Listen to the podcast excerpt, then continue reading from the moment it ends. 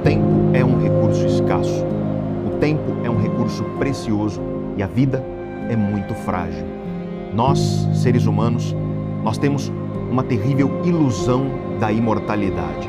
Nós achamos que nós vamos viver para sempre. Nós não temos plena consciência da nossa própria finitude.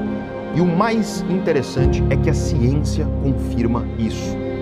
O cérebro humano parece ser incapaz de conceber de maneira concreta a ideia da própria finitude. Devido a isso, nós acabamos procrastinando a vida. Nós deixamos a vida para depois. Nós deixamos para depois as mudanças que nós queremos instalar nas nossas vidas e quando nós resolvemos levantar do sofá para efetivamente agir, muitas vezes já é tarde demais. Nós deixamos para depois os projetos que nós sabemos que são necessários, mas que exigem coragem e energia para encarar. E quando nós resolvemos tirar o projeto do papel, a oportunidade muitas vezes já foi embora. Nós deixamos para depois o adeus que nós sabemos que é necessário. O adeus para uma relação que já não faz sentido, o adeus para um projeto que já não faz sentido ou para um hábito que está prejudicando as nossas vidas. E devido a isso, nós permanecemos no marasmo de relacionamentos que nos fazem mal, projetos que nos entristecem e hábitos que destroem as nossas vidas.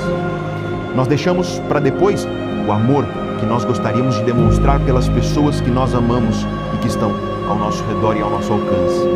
E quando nós menos esperamos, essas pessoas já não estão mais lá, seja porque elas resolveram ir embora ou porque a vida nos surpreende e nós somos lembrados da finitude da maneira mais dolorosa possível, que é perdendo alguém que nós amamos. Seja qual for o caso, nós deixamos a vida para depois. Mas acontece que a vida é frágil Hoje nós estamos aqui, mas amanhã nós podemos não estar mais. Os estoicos sabiam e tinham isso muito claro na raiz da sua filosofia. Os estoicos sabiam que a maioria, a imensa maioria das coisas no universo não está sob o nosso controle.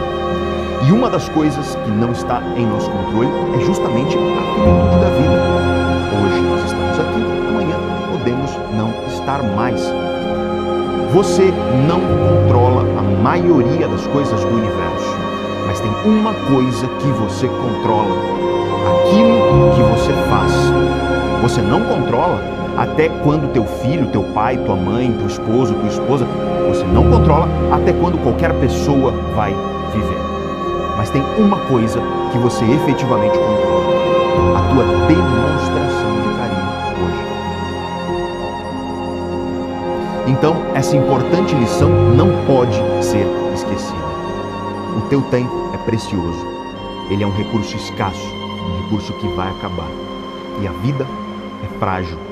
Hoje nós estamos aqui, amanhã podemos não estar. Então pare de deixar para depois aquilo que precisa agora da tua atenção.